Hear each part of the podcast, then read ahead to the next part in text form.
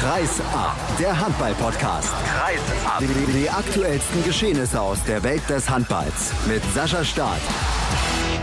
Willkommen zur Episode 115 von Kreisab, der letzten in dieser Saison. Gerade eben sind die Rhein-Neckar-Löwen deutscher Meister geworden. Wir stehen hier in der Merkur Arena. Bei mir ist Markus Götz von Sport 1. Bevor ich dich begrüße, kurzer Hinweis noch an die Hörer. Gleich gibt es ein paar Stimmen natürlich noch vom deutschen Meister und am Ende der Sendung ein Interview der Woche, wie jede Woche. Und ich glaube, wir müssen nicht darüber diskutieren, Götzi, dass die Rhein-Neckar-Löwen verdient deutscher Meister geworden sind. Nee, müssen wir nicht. Also, die waren jetzt einfach dran. Bin ein bisschen schlecht bei Stimme jetzt. Es war wahnsinnig laut in der Halle. Ich war tief beeindruckt von dem, was die Löwen-Fans heute abgezogen haben. Ich hätte gar nicht damit gerechnet, dass so viele mitkommen. War natürlich günstig in diesem Fall, dass äh, Lübeck schon als Absteiger feststand. So waren ein paar Karten mehr auf dem Markt und das war ja Heimspielatmosphäre. Es war ein würdiger Rahmen dann doch noch. Man will natürlich lieber die Meisterschaft in der eigenen Halle mit den eigenen Fans feiern. Es sind viele mitgekommen, war richtig toll. Absolut verdient. Was hat für dich insgesamt den Ausschlag gegeben für die Löwen in dieser Saison?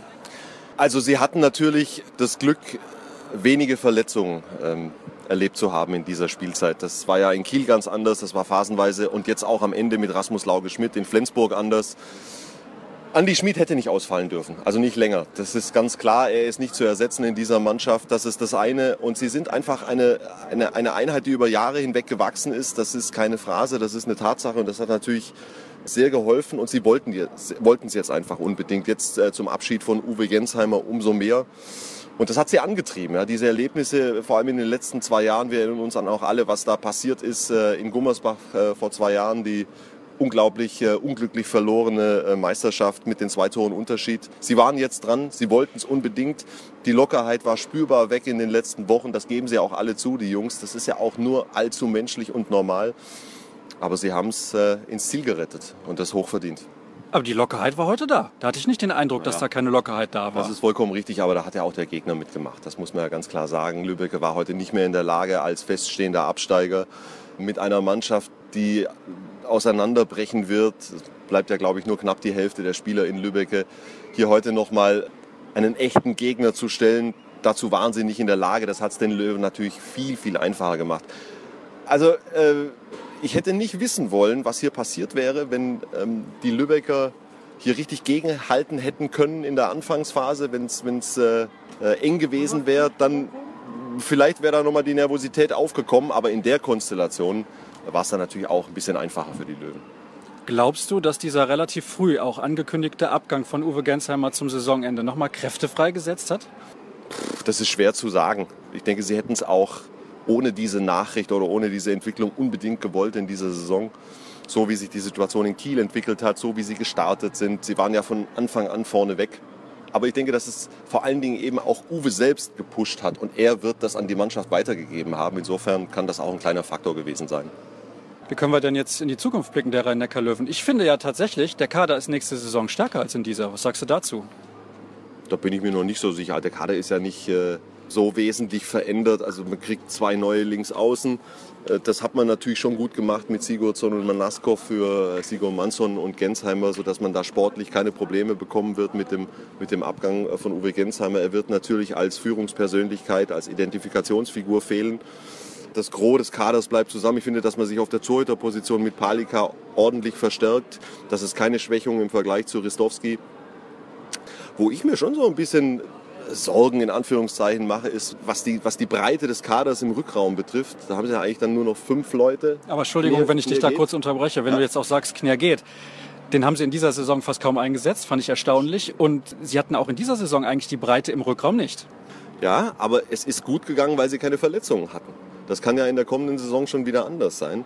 Grundsätzlich denke ich, dass sie eine ähnlich gute Perspektive haben wie jetzt schon in den letzten ein, zwei, drei Jahren. Also ich, ich sehe jetzt, äh, weil du gesagt hast, äh, du glaubst, dass die Mannschaft eigentlich sogar noch besser ist. Das, das weiß ich nicht. Aber sie haben weiterhin eine gute Perspektive.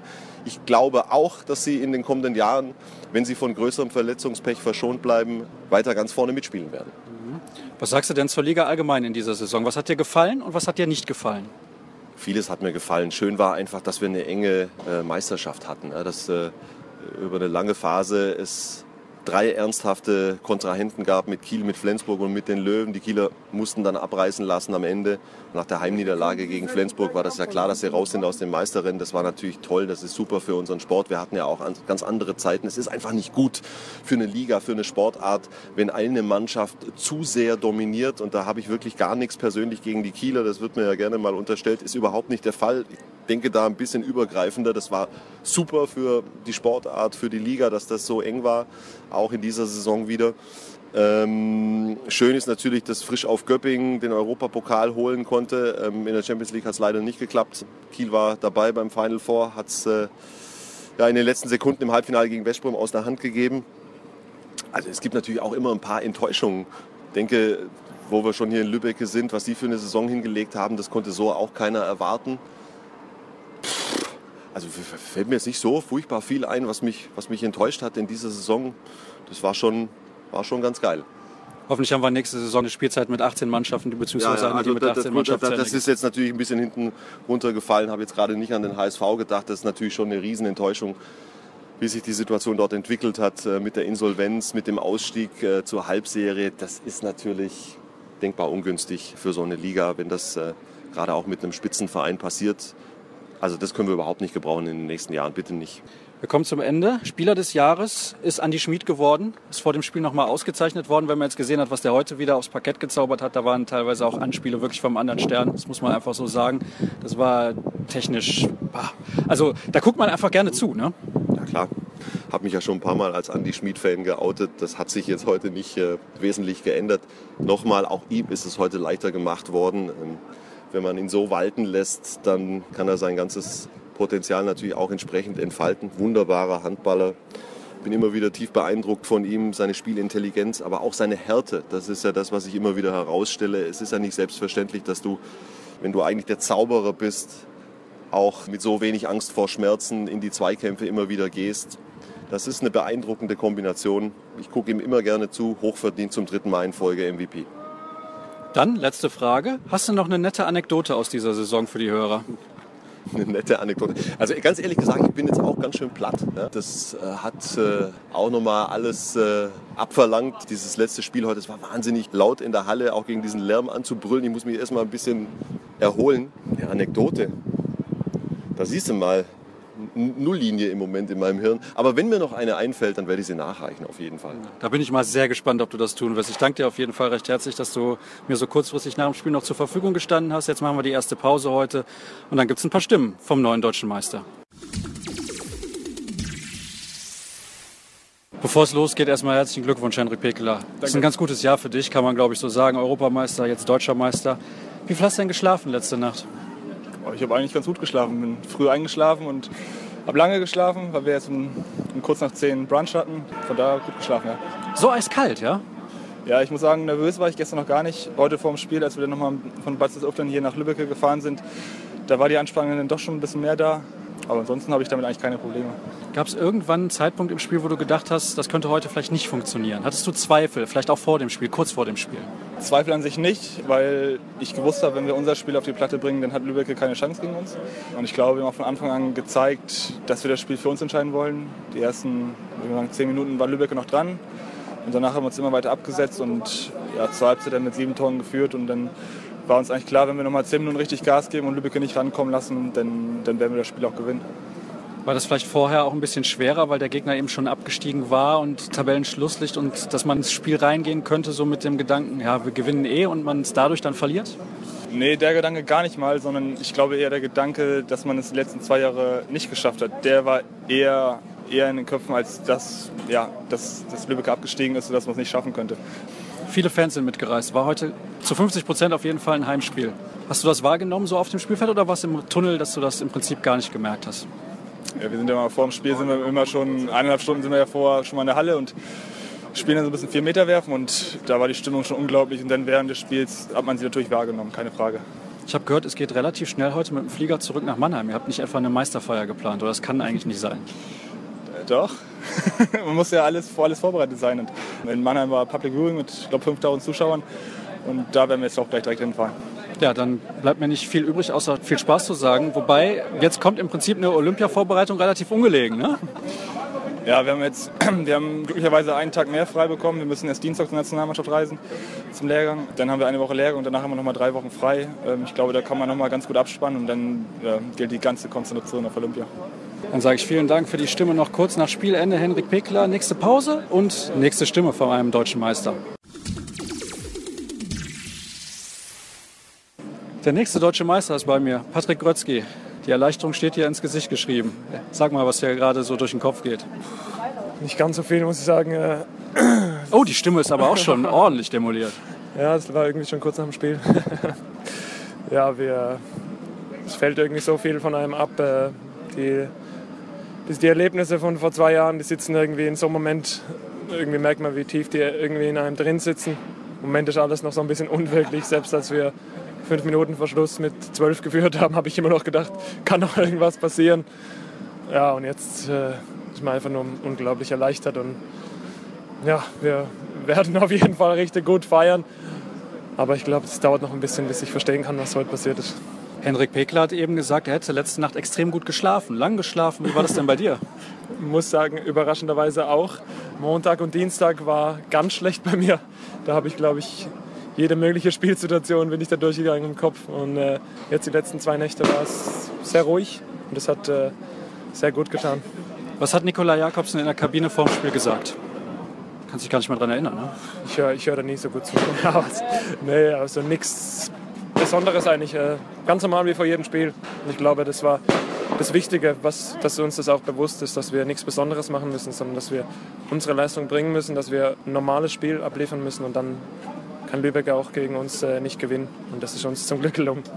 Hast du in deiner persönlichen Vorbereitung jetzt seit der letzten Woche irgendwas anders gemacht als sonst? Weil du hast jetzt gerade eben schon gesagt, du hast dir die Situation im Spiel ein bisschen ausgemalt. Also ich kann mir auch nicht vorstellen, dass jemand, der viele Länderspiele hat, der Turniere gespielt hat, da nicht jede Situation im Kopf irgendwie mal durchgeht.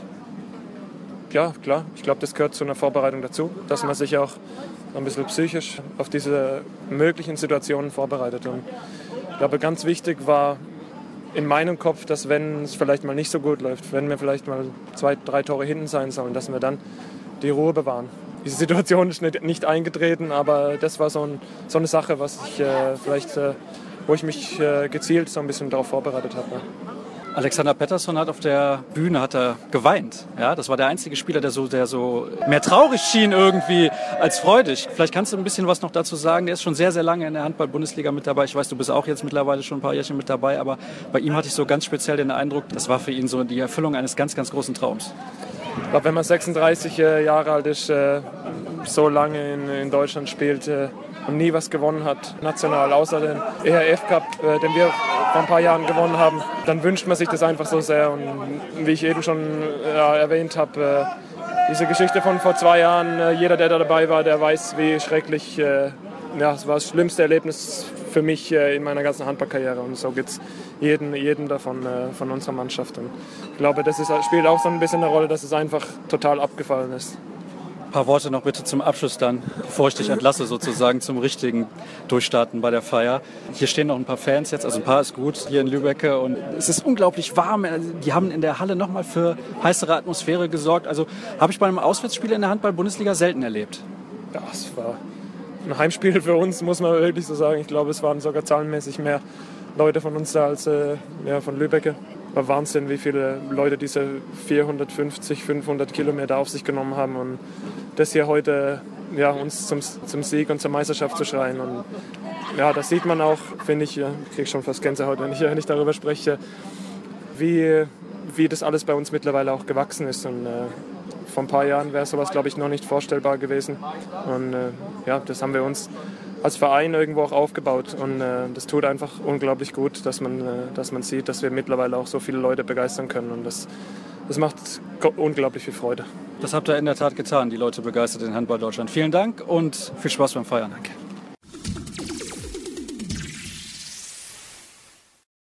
Oh, im Hintergrund läuft schöne Musik. Erstmal herzlichen Glückwunsch zur Geburt deines ersten Kindes, dir und deiner Frau. Und herzlichen Glückwunsch natürlich zur deutschen Meisterschaft. Erzähl mal einfach, was in deinem Kopf so vorgeht. Ich glaube, das ist eine sehr platte Frage, aber die passt, denke ich, im Moment. Die passt, aber es ist sehr, sehr schwierig, das zu irgendwie in Worte zu fassen. Die, Zum einen die äh, Situation natürlich mit dem Verein. Ihr kennt alle unsere Vorgeschichte, wie oft wir nach vor einem nationalen Titel standen und es bislang noch nicht geschafft hatten und jetzt endlich ja, die Meisterschale, vor allem auch nach den letzten beiden Jahren, wie eng es dazu ging, jetzt endlich geholt zu haben, ist äh, der absolute Wahnsinn für uns und dann für mich persönlich mit, äh, mit dem bevorstehenden Wechsel, mit, ähm, mit der ja, gesamten Woche, die ich jetzt hinter mir hatte im privaten Bereich. Äh, erstes Abschiedsspiel an die Geburt ähm, von unserem Sohn und jetzt hier heute die Meisterschale hochzuheben, ist äh, der perfekte Abschied jetzt für mich von den Löwen. Ja, man merkt in deiner Stimme so ein bisschen, es geht ja schon relativ nah, aber eine bessere Woche, muss man sich ehrlich mal auch vor Augen führen, hättest du dir gar nicht ausmalen können für deine letzten Tage in Mannheim. Ja, ich weiß nicht, wer das Drehbuch geschrieben hat, aber es war schon ein guter Regisseur. Ihr seid sehr gut ins Spiel gekommen heute. Wollen wir auch ein bisschen drüber sprechen. Ne? Aber am Anfang hast du einen sieben Meter noch verworfen. Hast du da mal irgendwie gedacht, oh nee, das kann doch jetzt nicht sein? Oder war die Einstellung eher, wir sind eigentlich die bessere Mannschaft, das kann hier heute nicht schief gehen? Nö, ist doch, äh, kommt ja mal vor, dass man auch beim Strafwurf scheitert. Aber ist ja eigentlich scheißegal. Dann geht es weiter und dann kommt die nächste Situation und so muss man es muss man im Sport auch sehen, dass man nie darüber nachdenkt, was du jetzt im letzten Angriff hast, sondern sich immer auf die aktuelle Situation äh, konzentriert und das war, glaube ich, auch für uns über die gesamte Saison hinweg eine sehr gute Herangehensweise. Auch wenn wir mal äh, zwischendurch den einen oder anderen Ausrutscher hatten, haben wir trotzdem über die gesamte Saison hinweg unser, unser Niveau gehalten und das war dann auch entscheidend für, für den Titel. Wenn man so lange jetzt auf so ein Ziel hingearbeitet hat, ist die Freude größer oder die Erleichterung? Ich glaube, äh, bei uns allen war die Erleichterung riesig, äh, gemischt mit der Freude, es endlich geschafft zu haben. Bei uns ist allen riesen ähm, Riesenklotz vom Herzen gefallen. Nicht nur bei uns, auch äh, es geht ja auch, die Fans gehören ja auch dazu, was die heute veranstaltet haben. Waren über, über, über eine Stunde hier in der Halle eine Riesenstimmung gemacht. Ähm, ich glaube, da ist jeder einfach überglücklich, dass wir, dass wir heute hier Geschichte geschrieben haben und äh, den ersten, die erste Meisterschaft für die, für die Löwen geholt haben. Das werden wir nie mehr vergessen. Man, darf nicht, man muss auch bedenken, dass jeder unserer Spieler das zum ersten Mal miterlebt. Also niemand war schon mal in der Situation. Ähm, und das macht das Ganze noch umso schöner. Warst du vor dem Spiel angespannter als sonst? Nein, heute hatte ich, äh, ich hatte die ganze, ganze Woche über ein richtig gutes Gefühl dass wir das auf jeden Fall schaffen werden. Natürlich ist man heiß bis zum geht nicht mehr und motiviert, aber ich hatte keinen Zweifel daran, dass wir es nicht schaffen. Ist das der Höhepunkt deiner Karriere? Kann man das so kurz und knapp mit Ja beantworten? Ja. Dann noch eine Frage zum Abschluss. Wird das die kürzeste Nacht deines Lebens? Ja, es gab schon die eine oder andere kurze Nacht in meinem Leben, aber heute schauen wir mal, ob ich vor Morgengrauen heimkomme. Viel Spaß dabei. Dankeschön. Wir gehen ins letzte Interview der Woche in der diesjährigen Ausgabe bzw. den Ausgaben in dieser Saison von Kreisab und ich freue mich, eine Spielerin begrüßen zu dürfen, die in der zweiten Frauen-Bundesliga aktiv ist. Jetzt werden sich viele fragen, warum lädt er denn in der letzten Ausgabe jemanden aus der zweiten Frauen-Bundesliga ein? Das hat einen ganz, ganz besonderen Hintergrund. Zunächst mal sage ich herzlich willkommen an Tina Stockhorst von der TG Nürting. Hallo. Hallo. Ja, Tina, du spielst nämlich nebenbei, in Anführungsstrichen, Beachhandball. Und das ist auch ein Grund, warum ich dich angeschrieben habe, aber du hast eine ganz interessante Geschichte zu erzählen, glaube ich zumindest. Und ich hoffe, dass die Hörer das auch begeistern wird. Und ich möchte mal ein bisschen diesen Unterschied aufzeigen, das habe ich ja häufiger in der Sendung schon getan, zwischen dem Profi-Handball bei den Männern in der ersten Liga oder der Champions League und dem Bereich bei den Frauen in der zweiten Liga, wie das so aussieht, mit deinem Tagesablauf. Vielleicht kannst du das mal so ein bisschen schildern, denn du arbeitest ja noch nebenbei. Was machst du und wie viel Zeit musst du in den Beruf investieren und wie viel Zeit kannst du überhaupt rein theoretisch in den Handball investieren? Ja, genau. Also ich bin Sozialpädagogin, ich arbeite an der Grundschule und ich arbeite dort 100 Prozent. Das heißt eine ganz normale 40-Stunden-Woche. Und ja, nebenbei, so kann man sagen, spiele ich oder habe ich letzte Saison in der zweiten Bundesliga Handball gespielt und da trainiere ich dreimal die Woche und mache zusätzlich natürlich noch meine Krafteinheiten und die Laufeinheiten. Und das ist natürlich nebeneinander schon für mich ein großer Aufwand. Also ja, ich arbeite jetzt seit circa drei Jahren schon in meinem Beruf nach meinem Studium, genau. Dann kommen am Wochenende ja noch die Auswärtsfahrten dazu, manchmal natürlich auch Heimspiele. Das heißt, mehr oder weniger, wenn ich jetzt mal ehrlich bin und zusammenfasse, kaum Freizeit. Ja, das stimmt. Also Freizeit geht so ein bisschen flöten. Natürlich dadurch, dass die zweite Liga auch eingleisig ist, das bedeutet, dass man durch ganz Deutschland fährt, ist es natürlich auch so, dass die Wochenenden auch dem Handball gewidmet sind und es natürlich schon ein sehr hoher zeitlicher Aufwand ist. Aber ja, natürlich macht es mir auch Spaß und für mich steht es im Vordergrund, dass ich sage, ich mache das einfach gerne. Und beim Handball sind natürlich auch Freunde und somit verbinde ich natürlich ein bisschen den Handball mit der Freizeit, aber es ist jetzt nicht ein rein professionelle, also das ist ja, dass dabei viel rumkommt am Ende, sage ich mal so. Ja, auf wie viel Anteil, also du wirst uns jetzt nicht die genauen Zahlen verraten, das ist ganz klar, aber auf wie viel Anteil deiner Arbeit als Sozialpädagogin könntest du verzichten und es würde für dich finanziell immer noch reichen? Gar nicht.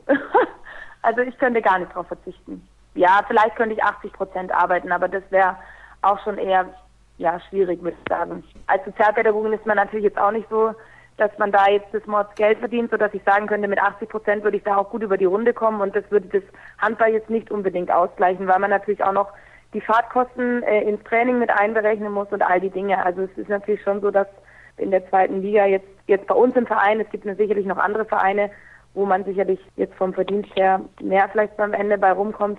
Aber in Nürtingen ist natürlich eher ein kleinerer Verein und wo es jetzt auch eher nicht ums Geld geht, sage ich jetzt mal, für die, die dort spielen.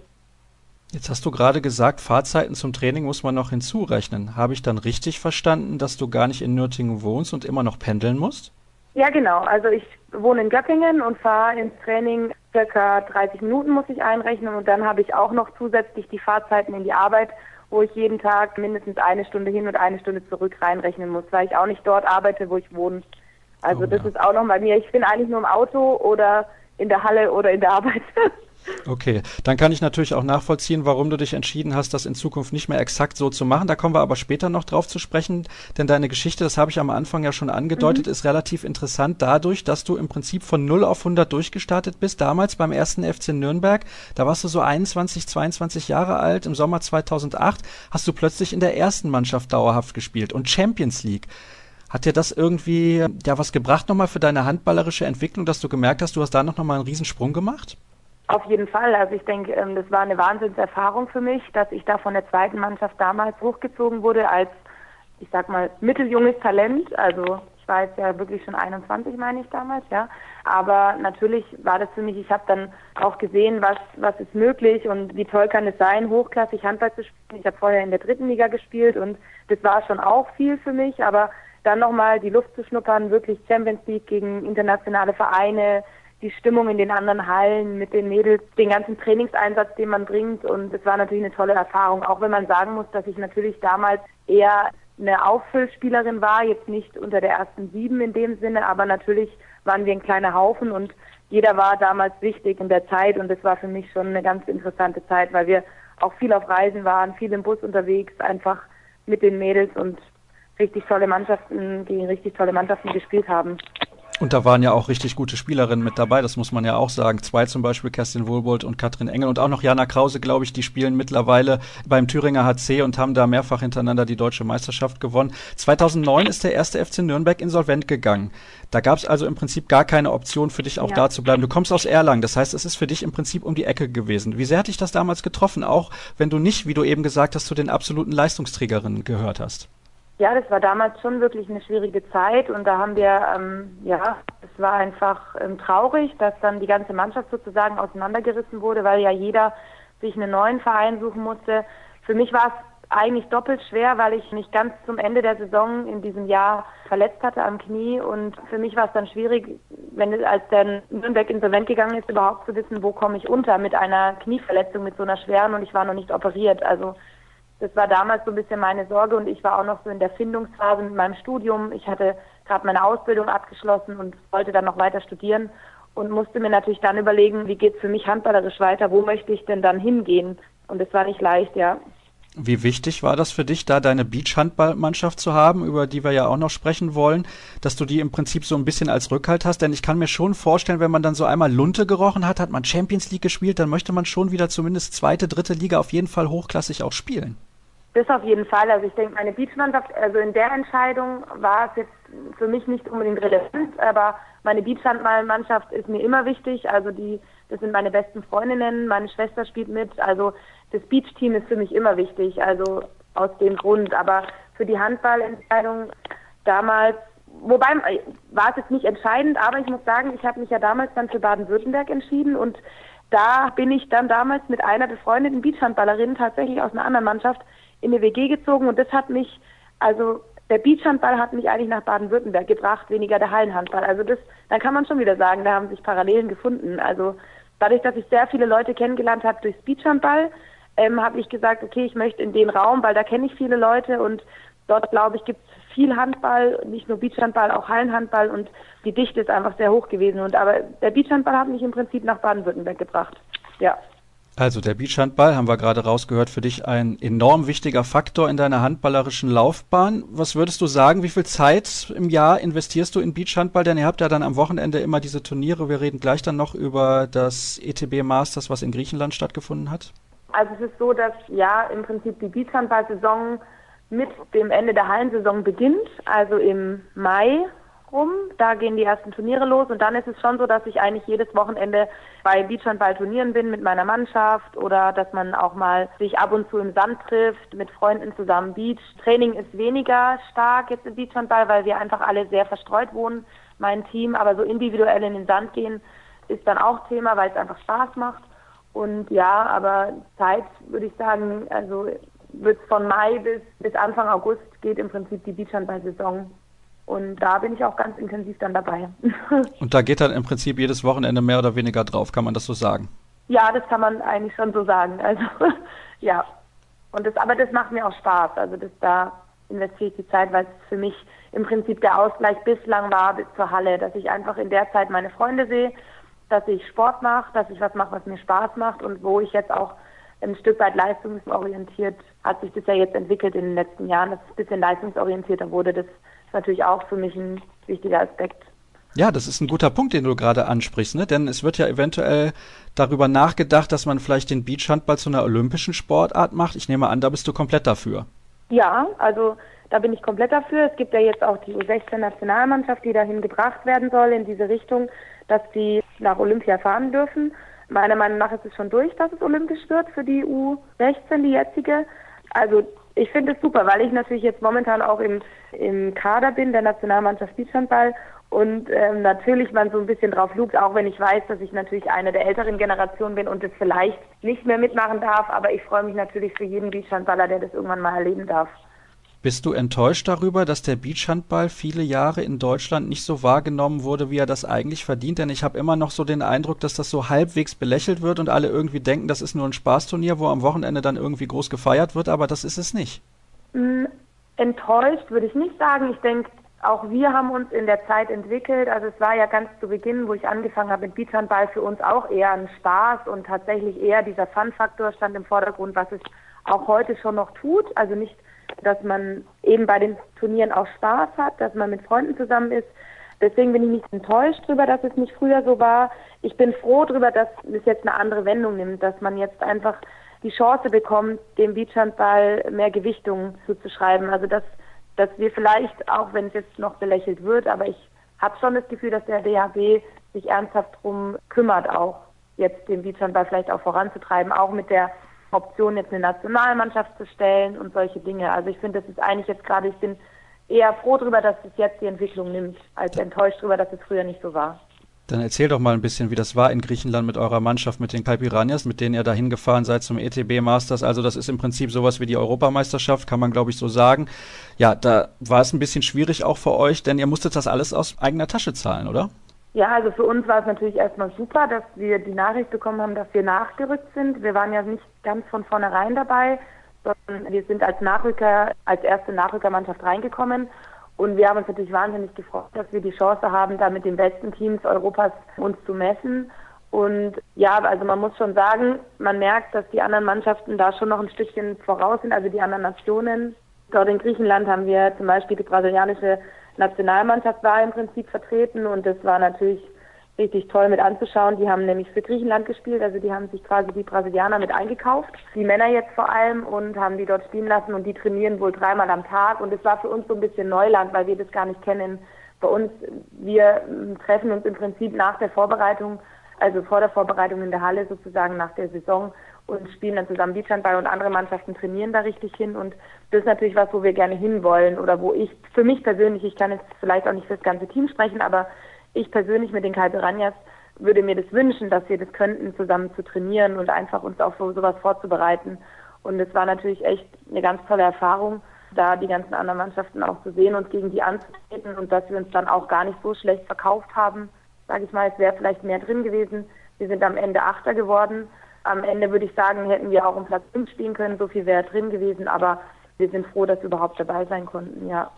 Glaubst du, also jetzt nicht nur für euch, für die Calpiranias, dass das in Zukunft möglich ist, dass ihr in diese Richtung geht? Weil du hast gerade gesagt, das wäre natürlich toll. Also dreimal Training am Tag, das wird sicherlich nicht möglich sein. Also glaube ich zumindest, sagt mir mein Gefühl, dass das eher unrealistisch ist in Deutschland. Hängt vielleicht auch damit zusammen, dass das in Brasilien nochmal ganz andere Voraussetzungen sind. Also die haben Strand fast überall im Land und können da jederzeit auch irgendwie trainieren. Das ist ja in Deutschland auch so ein bisschen ein Problem, dass wir gar nicht so viele Beachhandballfelder überhaupt haben. Ja, richtig. Also ich denke, es ist utopisch, in die Richtung zu denken, ganz klar. Aber wir haben zum Beispiel die Ungarinnen, die trainieren auch relativ viel direkt vor einem großen Ereignis. Also zum Beispiel die Weltmeisterschaft steht jetzt an demnächst, wo die Ungarinnen auch dabei sind und die zum Beispiel dann davor, ich glaube, an die 100 Einheiten machen, also gemeinsam oder an, also 60 bis 100 Einheiten, meine ich, dass sie das gesagt haben. Und klar würde ich mir das wünschen, aber ich glaube, dass es tatsächlich mit den Kai Piranhas eher unrealistisch ist, weil wir natürlich alle noch den Fokus auf, also manche studieren noch, viele arbeiten und wir so weit auseinander wohnen, dass wir gar keinen Ort finden, wo wir uns treffen könnten, um zu trainieren. Also wir müssten im Prinzip große Anreisen auf uns nehmen, um überhaupt ja ein Training stattfinden zu lassen. Deswegen glaube ich, ist es mit der Mannschaft, mit den Kaltis eher schwierig, aber man sollte ja niemals nie sagen. Also wer weiß, ob vielleicht noch der ein oder andere dann nach Baden-Württemberg kommt und wir dann vielleicht hier zusammen trainieren. Einige wohnen auch schon. Wir, also wir, wir trainieren sozusagen in kleinen Gruppen, könnten wir das machen. Und das könnte ich mir auch vorstellen, dass man es in Zukunft macht oder dass sich deutsche Mannschaften zusammentun und zusammen trainieren. Das könnte ich mir vorstellen. Wenn man dich jetzt so reden hört, dann merkt man, wie sehr dir der Handball am Herzen liegt. Warum hast du dich trotzdem entschlossen, im Vereinshandball einen Schlussstrich zu ziehen, wenn ich dich richtig verstanden habe in unserem Vorgespräch? Mm, also es liegt zum größten Teil an meiner Verletzungsgeschichte. Ich hatte schon zwei Kreuzbandrisse und bin ziemlich kniegeschädigt, sage ich mal. Und ja, ich merke doch immer wieder in der Halle, wie meine Knie zwicken und hier und da. Ja, und die Belastung einfach nicht weniger wird und ich ja auch nicht jünger werde. Und deswegen habe ich mich in diesem Jahr dafür entschieden, dass ich einfach meinen Körper eventuell dann nachgebe und da vernünftig bin, weil ich eben auch weiß, dass mein Körper einfach ich brauche meinen Körper ja noch und deswegen habe ich mich dazu entschieden, dass ich das dieses Jahr einfach mit den Hallenschuhen lasse und ja, vielleicht dann auch ein bisschen mehr den Fokus auf Speech richte und da meine Zeit investiere, dass ich das ja auch noch habe. Also, dass ich jetzt auch nicht von 100 auf 0 fall, sondern vielleicht von 100 auf 20 Prozent. und ja, deswegen, das ist so der Hauptgrund gewesen und natürlich auch weil ich merke, dass die zeitliche Kapazität natürlich auch nicht so groß ist bei mir, dass ich halt auch viel immer zurückstecken musste, dass ich einfach an den Wochenenden nicht auch einfach mal sagen konnte, ich mache jetzt das, was mir gut tut oder wo ich jetzt meine Zeit reinstecken will, Freunde treffen, ja, Dinge, die vielleicht andere, ja, Leute vielleicht früher auch mehr gemacht haben, Freunde treffen und dass ich da jetzt einfach mal noch den Fokus drauf lege und sage, ich will jetzt auch mal selber entscheiden an den Wochenenden, was ich machen möchte. Und sozusagen das mit dem Handball eigentlich nicht möglich ist und mit der Arbeit nebenher, klar. Die Arbeit nebenher, ne, da haben wir eben ja schon drüber gesprochen. Jetzt hast du gesagt, du hast Verletzungsprobleme gehabt in der Vergangenheit. Wie groß ist denn die Verletzungsgefahr oder das Risiko im Beachhandball, auch gerade für deine Knie?